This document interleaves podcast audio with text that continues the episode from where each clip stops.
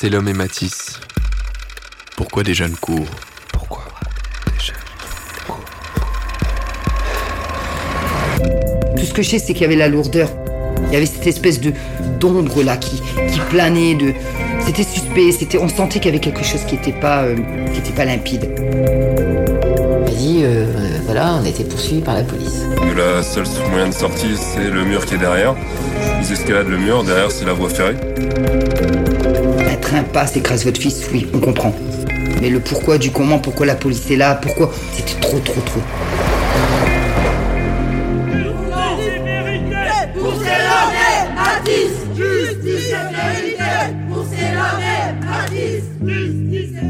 Une enquête réalisée par Yann Lévy et Tristan Goldbrun. À la réalisation, Étienne Gracianette. Je m'appelle Valérie Bondu. Je suis euh, la maman de Mathis Bengapsia. Mon fils est enterré le 22, le 23 décembre. Je vais au central de police de Lille. Il n'y avait pas trop de monde, il y avait euh, à peu près une dizaine de personnes. Il y a trois chefs d'accusation. C'est homicide involontaire, euh, mise en péril de la vie d'autrui et non-assistance à personne en danger, donc homicide involontaire contre X. Et je à l'accueil et là, euh, la personne de l'accueil me dit, Madame, c'est pourquoi? J'ai dit voilà, je viens déposer plainte euh, contre X euh, suite à la mort de mon fils Mathis, qui a été happé par un TER. Et de là, il me dit attendez, Madame, deux minutes, je passe un coup de téléphone. Il note mon nom, donc il note mon nom, mon prénom, il prend mon passeport, il note l'heure et il passe un coup de téléphone. Il me dit patientez un petit peu plus loin. Ok, je patiente un peu plus loin. Je suis pas attendu longtemps. Hein. Au bout de trois minutes, il me rappelle et il me dit Madame, je ne prends pas votre plainte. Je dis pourquoi? Je voudrais savoir la raison. Mon avocat m'a dit de venir déposer plainte. Je viens déposer plainte. Non, parce que l'instruction a démarré. Je lui dis c'est faux. Il n'y a pas d'instruction de démarrer puisque si mon avocat me dit de déposer plainte, c'est parce qu'il y a une raison. J'appelle euh, mon avocat, je lui dis qu'ils ont refusé ma plainte, donc lui m'a dit pas de souci. Lundi, j'irai au tribunal de grande instance lui déposer les trois chefs d'accusation, puisqu'ils refusent de prendre la plainte. Moi déjà là dans ma tête, je me dis ah, ils ont quelque chose à se reprocher puisqu'ils prennent pas ma plainte. Donc il y a un truc qui, pas, qui, qui est pas- pas net. Comme disait euh, Franck Berton, c'est trouble. Dans le sens où il y a une intervention de police pour une bagarre.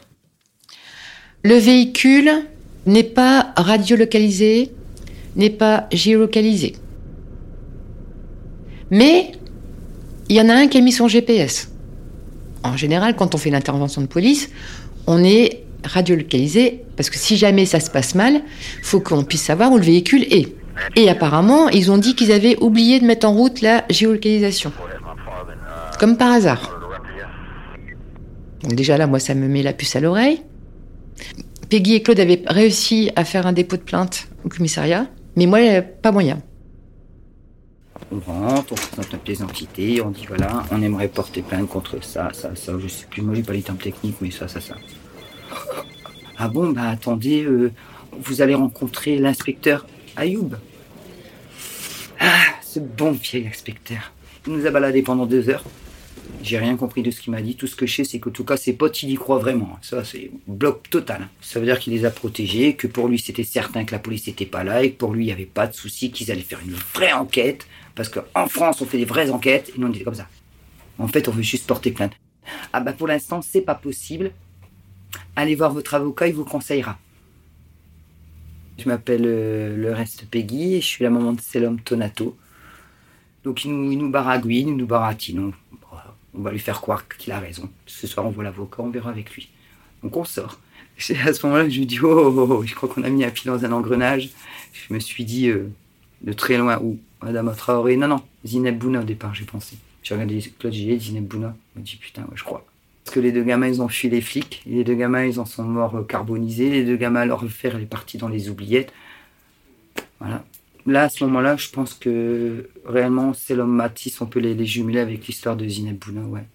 Coursés par la police, ils en sont décédés. Il y a la façon qu'ils sont décédés qui est pas pareille, en fait. Mais c'est exactement la même histoire.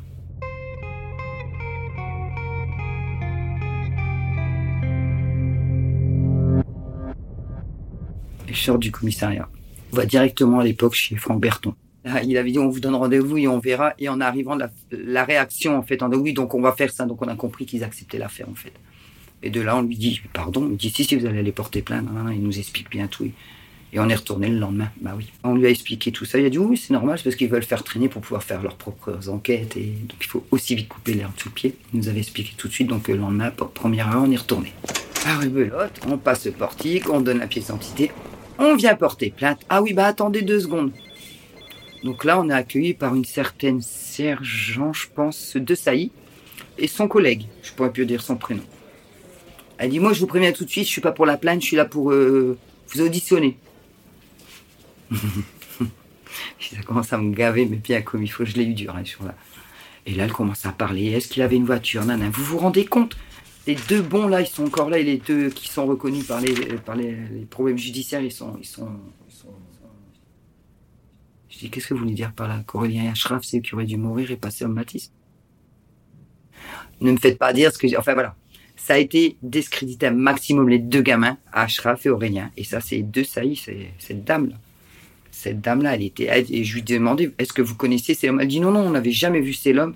Je dis, ah, vous connaissez Ben, Je vais vous montrer une photo. Et on prend une photo au hasard, celle avec sa tenue d'armée. Et on la pose. Ah, là, je veux pas le voir, c'est bon. Donc, il y avait sa tenue, sa petite cravate, en fait, petit costume, costume de l'armée. Et ça, ça l'a... Waouh Elle a tourné le visage, elle n'a pas voulu regarder. Et là, ils nous ont baladés pendant 3-4 heures. Ça a été long. Très long. Leurs questions étaient, elles étaient, elles étaient, elles étaient vaches quand même. Parce qu'ils posaient des questions de sorte à ce qu'on dise, ah oui, effectivement, pourquoi Aurélien était là? En fait, vraiment, on sentait qu'ils voulaient un maximum écraser les Ashraf et Aurélien. Et c'est l'homme, Mathis, c'est dommage, ils auraient pas dû être là, pauvre gamin. Vraiment, on a senti qu'il y avait une, une, une, une, du venin en fait sur les autres gamins en fait. Mais je pense qu'en faisant ça, c'était surtout pour se protéger en disant bah oui, eux, c'était des sales gamins, on était obligé d'intervenir, manque de pauvres petits bouts, voilà. Et ça, on l'a bien pris tout ça dans la figure, on a compris que nos gamins en fait, euh, voilà quoi. C'est elle qui dit ça ouvertement et son collègue la soutient en disant écoutez, nous on est là pour faire une enquête, on veut comprendre ce qui s'est passé, on n'est pas là pour prendre de position, jouer en entendant. Vous êtes occupé de redorer vos collègues qui étaient sur place en nous disant que c'est pas pour. Vraiment, ils ont été, euh, ils nous ont parlé de la drogue, ils nous ont parlé de tout, de tout, de tout, de tout. En disant que déjà Aurélien, il avait euh, beaucoup d'argent sur lui. Où est-ce que cet argent a disparu? Euh, Pourquoi vo- votre fils avait de l'argent sur lui? Parce qu'Aurélien avait beaucoup d'argent. Est-ce que votre fils avait une voiture? Parce qu'Aurélien, apparemment, il avait une voiture. Enfin, ils ont vraiment essayé de. J'ai pas compris en fait. J'étais comme ça. J'ai dit en fait, on veut juste porter plainte. Mais ça, c'est au bout de trois heures, j'en pouvais plus. Et finalement, là, tu que le bon monsieur Ayou arrive. Je vais vous recevoir deux heures pour la plainte. J'étais comme ça, je bavais. J'en pouvais plus. Je bavais. J'en pouvais plus. Il détournait, il parlait. Ou il disait, euh, effectivement, la police, parfois, ils sont submergés de travail. Vous savez, quand on arrête pour de la drogue et qu'ils sont de nouveau relâchés, c'est compliqué. Moi, je faisais, et quel rapport avec mon fils? Et je faisais que ça, en fait. La plainte, au bout de deux heures, finit par être écrite. Là, tu pas que l'ordinateur, il fonctionne pas, il veut pas imprimer. Ta ta ta ta ta ta, Joker, Claude, les informaticiens, il va vous réparer ça en deux minutes. Ding, et on a récupéré notre plainte. Il était mal, il était. Oui, oui, oui. euh, donc bon, bah oui, donc vous savez, oui. Ah, on sent qu'ils sont perdus, ils sont merde, merde. Voilà. Ah, ça a été du boulot. hein. Je suis rentré chez moi, j'étais épuisé, psychologiquement, physiquement, j'étais épuisé. Et là, waouh, dit, ah ouais, c'est puissant.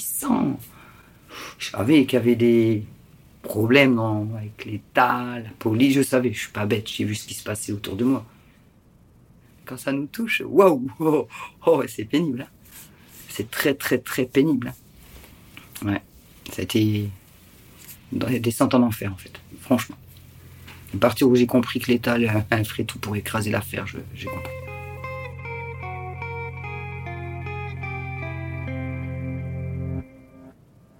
Moi, je suis donc euh, convoquée au commissariat de police euh, de, Lille.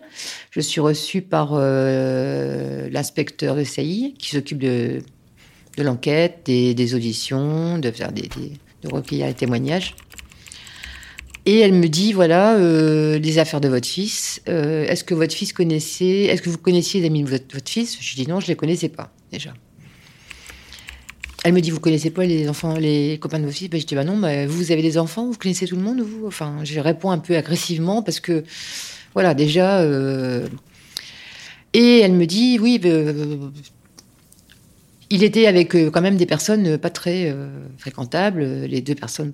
je- Enfin, ça, je moi, je peux pas le savoir, madame, excusez-moi, mais j'ai- voilà.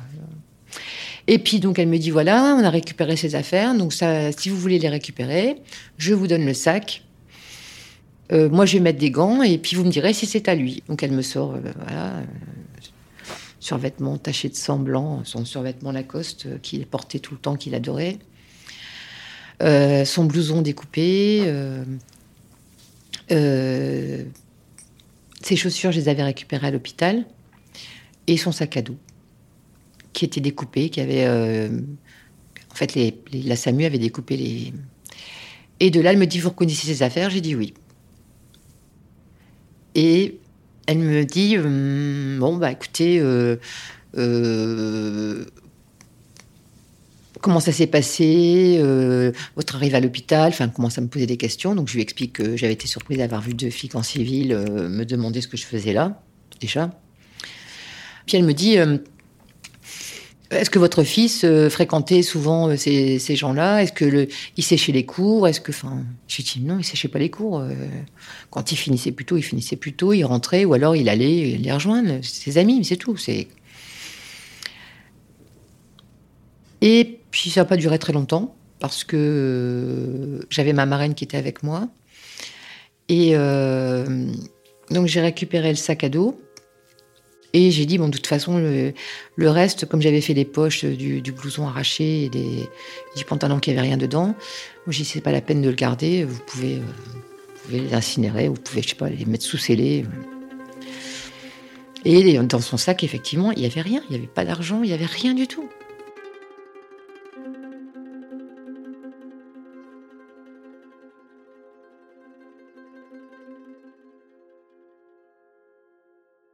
Donc, euh, on avait rendez-vous avec le juge Thor au tribunal. Donc euh, on était dans une petite pièce assez... C'était particulier. On a dû monter un ascenseur. On a pu passer, mais un pote à moi qui est professeur de droit n'a pas pu rentrer en fait. Pièce, c'était vraiment... euh, security. vraiment. hein. On est rentré dans un couloir et là il fallait attendre avec notre avocat. Donc bon, on attend notre tour. Et on rentre et là le, juge bah, va nous poser un tas de questions et la dame va... La greffe, super rapide d'ailleurs. Et là il nous pose des questions. Des questions en rapport avec Aurélien, Ashraf, l'affaire, les habitudes de l'homme. Euh, enfin voilà, un tas de petites questions, peut-être certainement pour cerner un petit peu ce qui se passe et les personnages en fait. Donc nous on y répond hein, tout en, en lisant et lui nous dit en même temps ce qu'il a écrit déjà par rapport à ce qui a été dit avec Ashraf, avec un tel, un tel, telle personne, parce qu'il y a eu beaucoup de personnes qui ont été auditionnées, pratiquement tous les commissariats d'ailleurs. Ouais, il avait fait beaucoup, beaucoup d'auditions au niveau du commissariat. Et du coup, il nous disait au fur et à mesure les questions, les réponses, et il nous posait des questions par rapport à ce qu'avait dans sa poche homme à l'époque, parce que cette histoire d'argent, apparemment, ça fait, je sais pas, tout le monde a. Mais apparemment, Aurélien avait une grosse somme d'argent, et tout le monde a recherché cette somme d'argent, ce qui. ben, nous, on avait vu dans les papiers comme quoi la maman d'Aurélien était venue récupérer cet argent. Donc lâchez-nous avec cet argent en fait. Eux, ils disaient 1200 et apparemment sur les, les papiers, on a vu que c'était 700 et quelques. Donc je sais pas, franchement, je... ils étaient 4, ça faisait 1000, euros, 1000, 1000 balles chacun. Oui, oui, à un moment, il y a même été question que les pompiers les avaient peut-être piqués. Donc voilà, c'est pour dire qu'il y a une histoire de pognon. Mais moi, je pense réellement que comme ils connaissaient Aurélien, désolé, comme ils connaissaient, ils se sont dit on va dire qu'il y avait beaucoup d'argent, ça justifiera. euh, On a le droit d'avoir accès au dossier, mais c'est super pénible déjà. C'est compliqué parce qu'ils ont une technique de travail qu'on ne maîtrise pas toujours. Donc là, le juge, effectivement, il prend tous les pièces et ça a duré pas mal de temps. Il nous dit tout. Mais c'est compliqué. C'est compliqué parce que déjà, euh, il y a cette période à- jusqu'au 13 janvier où j'étais paumé, où je lisais des choses, mais complètement ahurissantes concernant mon enfant. Et donc, il a fallu que je fasse une coupure. Ne plus lire ce qu'on disait sur Internet, par exemple. Donc là, je me retrouve avec d'autres éléments, mais là, ça touche directement l'affaire bah, j'ai l'impression que ça tourne en rond en fait. C'est mon pressenti en fait. J'ai l'impression que voilà, on est un petit peu dans un, une grosse soupe là, ils n'arrivent pas à démêler le vrai du faux. Et nous on est les croutons, on attend. Il fait le, le, juge Thor, il nous a fait. euh, il nous a saucé, je dirais. Vulgairement, il nous a saucé. Je suis avec vous, je continuerai l'affaire. Je vais tous les réinterroger. Je trouve ça inadmissible d'être en vacances et de pouvoir témoigner contre des policiers qui étaient sur place. Les policiers qui sont incriminés euh, dans la course-poursuite avec Selom, Matisse, Aurélien et Ashraf, ils sont soutenus par un policier qui sont en vacances. Ouais. J'ai au revoir au juge, mais je sais que c'est foutu. Tu le sais, j'en ai conscience. Je suis avec Claude. Je me retourne vers lui et je lui dis là, c'est bon. Il me dit comment ça? Je lui dis c'est bon. Madame Atraré, tous ces gens-là, on est dans le même cas de figure. Je lui dis maintenant, on va se battre bêtement. Je lui dis mais moi, je vais continuer. Je lui dis mais on gagnera rien. On gagnera rien du tout. De là, j'ai compris, je savais. Je savais que là, je vais me battre bêtement contre, bah, contre les temps. Ouais, on. Donc. Hum, et tout cela accepté. N'est pas être fataliste parce que je continuerai à me battre. Le juge, euh, si je me souviens bien, c'était en courant mars-avril, le juge d'instruction, euh, donc le premier juge d'instruction, le juge Thor. Et j'étais avec donc la- l'assistante de Franck Berton, qui était avocate, euh, Cécile, qui avait pris le dossier. Et, euh, de là, euh, elle me dit, le, juge nous tend un papier, un document, il nous dit, euh, je vous laisse lire ça avant de vous recevoir. Donc on attend sur un banc et donc le, juge nous donne des feuilles. Et puis donc moi je lis avec mon avocate Cécile, hein, je, lis euh, le témoignage d'Aurélien et de Ashraf. Parce qu'il y avait eu cette confrontation entre les deux. Je découvre pour la première fois cette confrontation, parce que je ne l'avais pas vue dans l'instruction. Euh, donc je relis, je lis, je lis, je lis, et j'arrive à la dernière page, et là j'ai un choc. J'ai un choc. Parce que je lis et je dis à mon, à mon avocate, je, lui dis, regardez ce qui est marqué, Matisse, Aurélien dit qu'il a poussé Matisse. Donc mon avocate me regarde, elle me dit, effectivement, c'est troublant. Pourquoi pousser quelqu'un? Soit on tire quelqu'un, mais on pousse pas quelqu'un si on voit un train arriver. Il dit, j'ai poussé Matisse. Ils sont sur les rails. Ils sont sur les rails. Et ils n'entendent pas le train, puisque le train est arrivé par derrière, donc ils n'ont pas vu le train.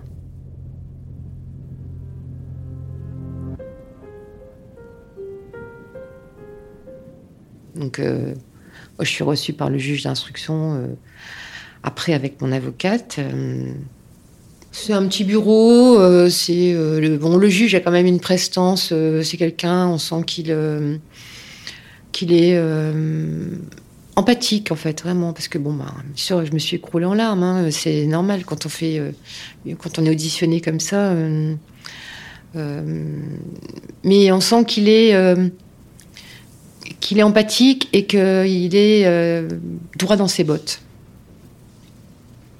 Et là, et là, je lui parle de mon fils. hein, je lui dis que voilà, j'ai, il n'y avait jamais eu de problème avec la police. Il n'y avait jamais eu peur de la police. Il n'y avait euh, pas de casier. Il y avait. Je montre tous les témoignages de tous ses amis. euh, Ça remplissait un classeur complet de ses profs, de, la famille. Que c'était quelqu'un de, pas violent du tout. De, c'est un lycéen qui euh, bah, sortait à 18 ans et demi, comme tous les lycéens, le vendredi soir et le samedi soir, voir ses amis. Donc, mais que par contre, je trouvais cette phrase-là me dérangeait. Cette phrase comme quoi il avait poussé mon fils. Et là, le juge m'a pas répondu. Il m'a regardé, mais euh, mon avocate m'a dit euh, clairement, alors je sais pas si j'ai le droit de le dire, mais euh, je pense qu'il veut la tête d'Aurélien. Donc moi, ça m'a mis la puce à l'oreille. Parce que depuis le début, j'avais pas confiance en ce garçon. J'ai jamais eu confiance. J'ai lu euh, toutes ses auditions et à chaque fois, elles sont contradictoires. Parce qu'il il raconte à chaque fois une version différente. À chaque fois. Et quand il est avec Ashraf, il influence le Ashraf à dire oui, mais lui est tombé sur sa tête, donc euh, il se rappelle plus de rien. Et puis demain, euh, vous lui poserez la même question, il va vous dire autre chose. Et moi, j'appelle ça de la manipulation. C'est-à-dire que j'appelle ça tenter d'influencer pour pas que la vérité, elle éclate. Et euh, bon, l'audition se passe très bien. Après, le juge Thor a été remplacé en septembre 2019. Donc en fait, euh, apparemment, tous les cinq ans, les juges sont, euh, ch- changent hein, de, tribunaux. Et donc, j'ai récupéré le juge Marc Chemin. Et, et j'ai demandé plusieurs fois à rencontrer le nouveau juge d'instruction parce que je trouvais normal que, en tant que partie civile, et que ce juge soit euh, muté à Lille, que je puisse au moins le rencontrer. Et bien ça a été refusé. Pas besoin de rencontrer madame, euh, ni les parties civiles.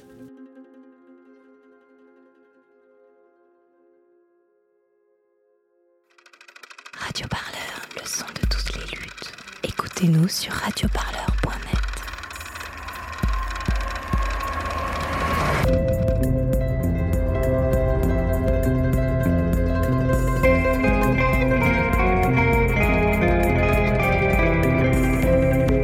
C'est l'homme et Matisse. Pourquoi des jeunes courent Une enquête réalisée par Yann Lévy et Tristan Goldbrun. À la réalisation, Étienne Gracianette.